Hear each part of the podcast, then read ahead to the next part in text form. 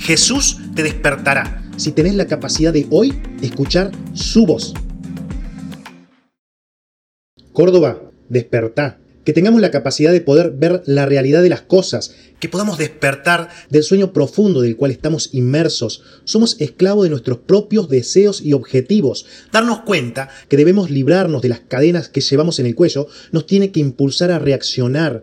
como humanidad nos apresaron por nada. Quiero decir que nada le costó a nuestro captor encadenarnos. Fuimos engañados.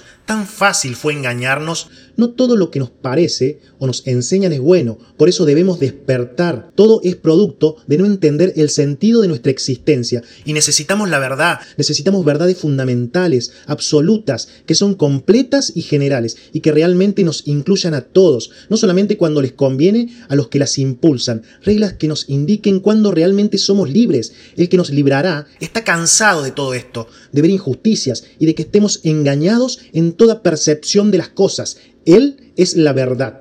Pero la buena noticia es que a vos nada de dinero te costará. Él nos dice hoy, Aquí estoy. Los quiero liberar y consolar. eso te tiene que llenar de alegría. Son excelentes noticias Jesús te despertará. si tenés la capacidad de hoy escuchar su voz.